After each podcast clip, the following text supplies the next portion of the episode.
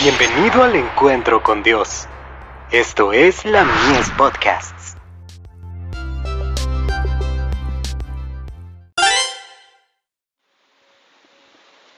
La fe por la cual vivo.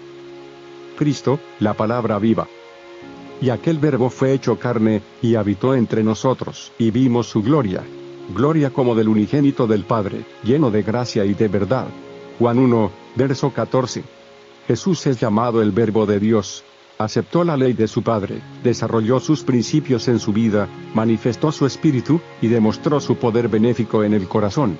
Dice Juan, y aquel verbo fue hecho carne, y habitó entre nosotros, y vimos su gloria.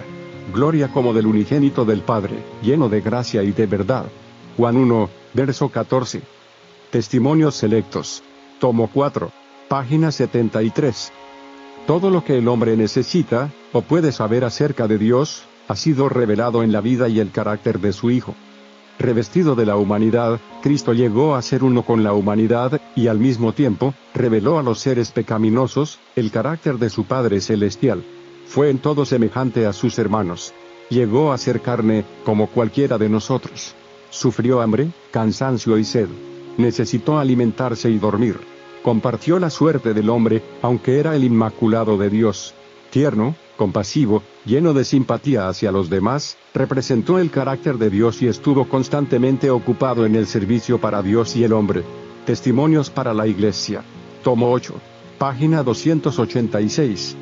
Los que siguen a Cristo, deben participar de su experiencia. Deben asimilar la palabra de Dios, deben ser cambiados a su semejanza, por el poder de Cristo, y reflejar los atributos divinos. El espíritu y la obra de Cristo deben llegar a ser el espíritu y la obra de sus discípulos. Testimonios selectos. Tomo 4. Página 174.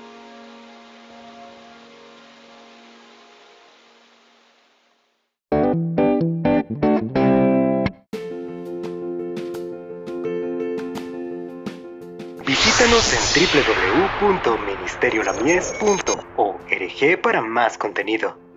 Dios te bendiga.